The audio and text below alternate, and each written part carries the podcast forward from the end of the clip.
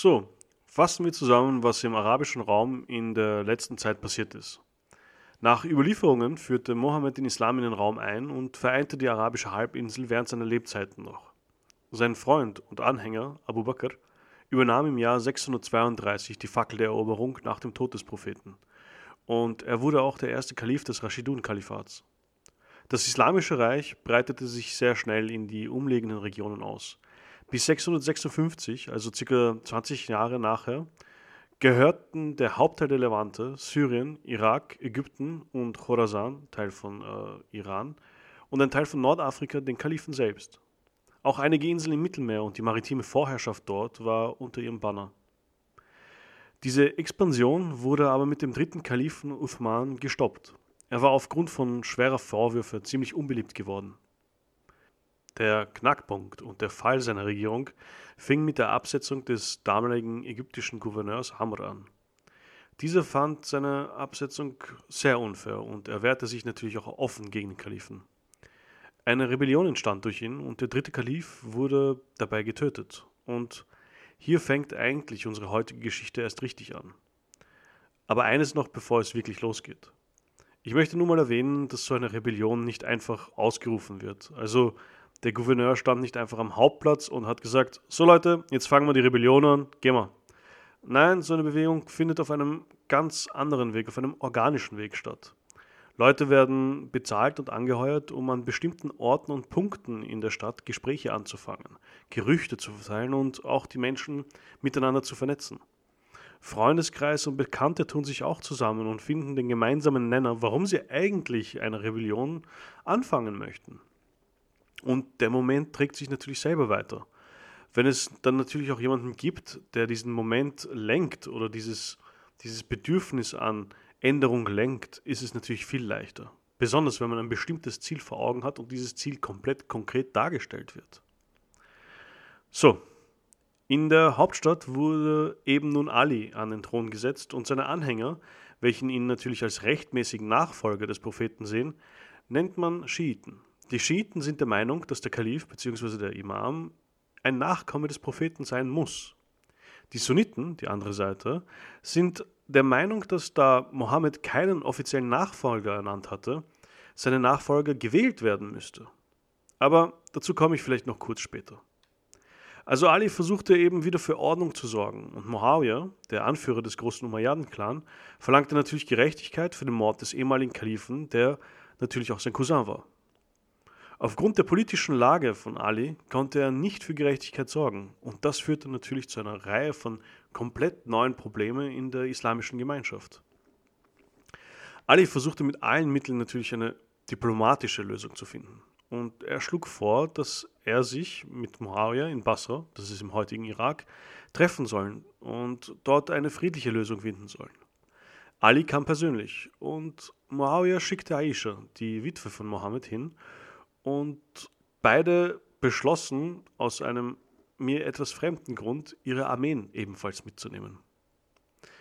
Als sie sich nicht einig wurden, kam es zu einer Schlacht. Ali führte seine Leute persönlich an, und die andere Seite hatte die Witwe des Propheten Aisha als symbolische Anführerin. Ali wollte jegliches unnötiges Blutvergießen zwischen Moslems komplett vermeiden, also schickte er seine besten Soldaten los, um Aisha unverletzt zu fangen.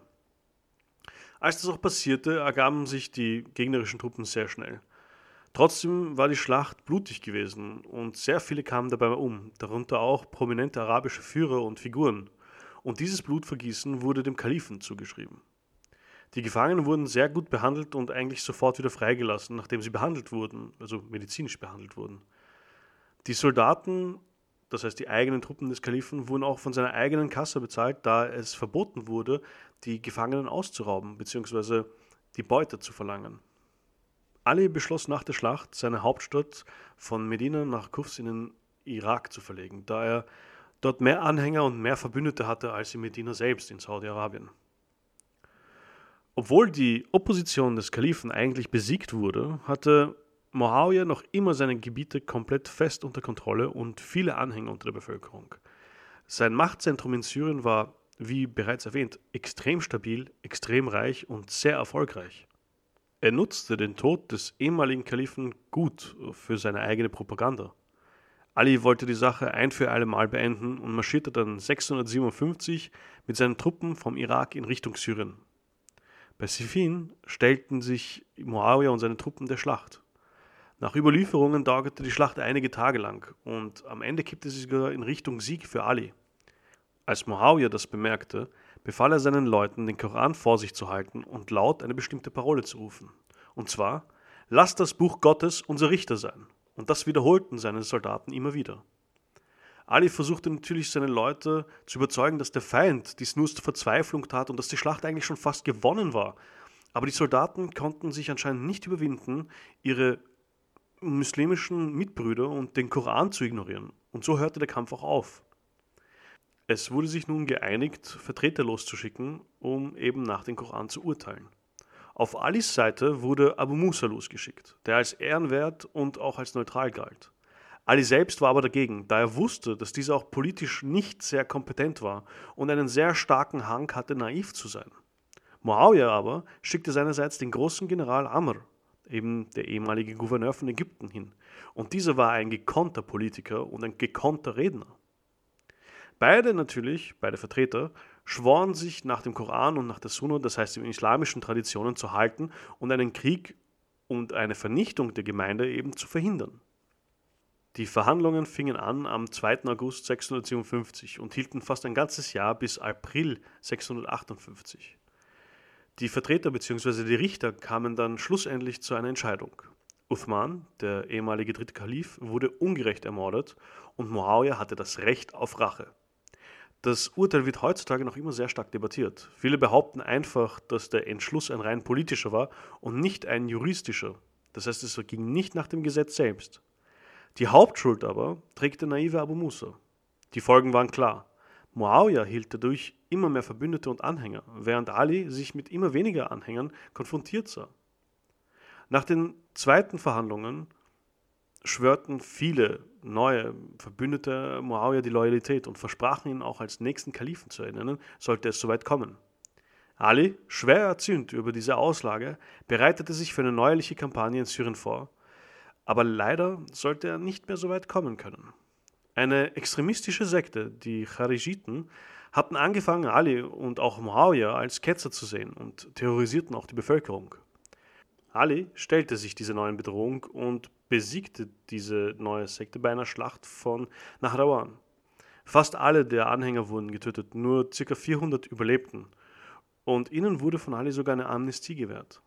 Im Jänner 661, während eines Gebetes in der Moschee von Kufa, wurde Ali von einem Charijiten angesprungen und ermordet. Mit dem Tod von Ali war Muawiyah nun der stärkste Mann im Islamischen Reich und die Tore standen ihm offen und natürlich zögerte er nicht, die Macht an sich zu reißen. Der Nachfolger von Ali, Hassan, sein Sohn, wurde überredet, den Thron aufzugeben. Angeblich erhielt er von Muawiyah eine riesige Pension und wurde von ihm auch königlich behandelt. Der neue Kalif des Islamischen Reiches hatte auch die Ära einer neuen Dynastie eingeleitet. Mit ihm wurde die Dynastie der Raschiden beendet und die Dynastie der Umayyaden geöffnet. In den Schatten hatten die Umayyaden bereits den Hauptteil des Reiches in ihren Händen – aber jetzt mit Muawiyah am Thron waren die Umayyaden offiziell der stärkste Clan. Dieser Streit zwischen Ali und Muawiyah, zwischen Schiiten und Sunniten, war zu Anfang eine Frage der Nachfolge, eine religiöse Frage, eine philosophische Frage. Heutzutage hat sich das komplett geändert. In der derzeitigen politischen Lage haben wir nun zwei Vertreter der jeweiligen Ausrichtungen. Saudi-Arabien für die Sunniten und den Iran für die Schiiten. Seit der Islamischen Revolution im Jahre 1979 im Iran wurde dieser Streit auf einer politischen Ebene von den Khomeinis wieder entfacht. Durch ihre aggressive Auslandspolitik, ihr stetiges Suchen nach schiitischen Verbündeten, fühlten sich Länder, in welcher eine starke Minderheit lebten, so wie Saudi-Arabien zum Beispiel, ziemlich bedroht, da sie Angst vor Aufständen hatten. Auch durch den Irakkrieg von 2003 und dem arabischen Frühling von 2011 konnten auf beiden Seiten wieder neue Anhänger gefunden und rekrutiert werden. Gleichzeitig entstand immer mehr Gefahr auf Konfrontation. Aber nicht aus demselben Grund wie zu den Anfängen des Islamischen Reiches, sondern aufgrund von imperialistischer Ideen seitens der zwei großen Player im Nahen Osten und in der modernen, des Saudi-Arabien und Iran. So wie in vielen politischen Schauplätzen lässt sich Religion leicht für Politik auch missbrauchen. Aber zurück ins Mittelalter mit uns. Muawiyah führte gleich mit der Machtübernahme einige Reformen wieder ein. Der Kern seiner Administration und seines Heeres bestand aus seinen syrischen Gefolgsleuten. Er führte die Wans ein, das sind Ratversammlungen zur Verwaltung. Er führte auch andere neue Ämter ein und er führte auch die Post ein. Auch den Gewaltapparat des Staates stärkte er.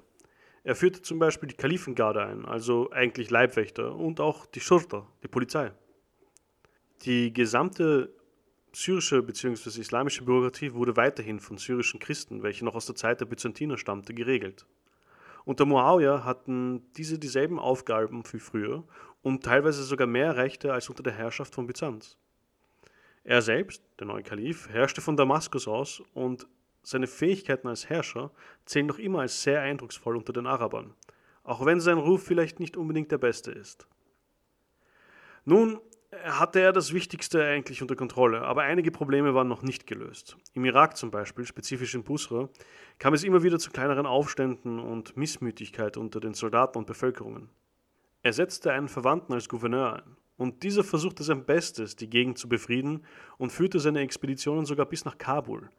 Aber die Bevölkerung konnte trotzdem nicht wirklich ruhig gestellt werden. Muawiyah musste diesen natürlich auch absetzen und plagte sich ganze zehn Jahre mit dem Irak.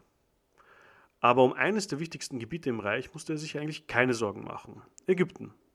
Der ehemalige Gouverneur, sein Verbündeter, der Instigator der Rebellion, Amr, regierte dort bis 664 bis zu seinem Tod.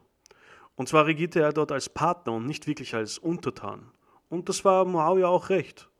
Das Gebiet war stabil, es sorgte für Geld, es gab keine Probleme, beziehungsweise keine nennenswerten Probleme. Trotz all der Schwierigkeiten war das Reich nun in seinen festen Händen. Und er wusste auch, dass alles von seinem persönlichen Erfolg als Kalif abhängig war. Und er wusste auch, wie er seine Situation verbessern konnte. Kein General und kein Kalif hatte so viel Erfahrung wie Muawiyah, wenn es um die Byzantiner ging. Er kannte sie in- und auswendig. Er wusste, wie ihre Armeen funktionierte, er wusste, wie ihr Apparat funktionierte, er wusste so ziemlich alles über sie, was man wissen musste. Und er wusste auch eins, und zwar, dass Byzanz noch immer geschwächt war. Und aus diesem Grund ließ er die Schmiede anheizen und seine Truppen ausrüsten. Es gab neue Gebiete zu plündern. Und Muawiyah wollte das Ganze für sich.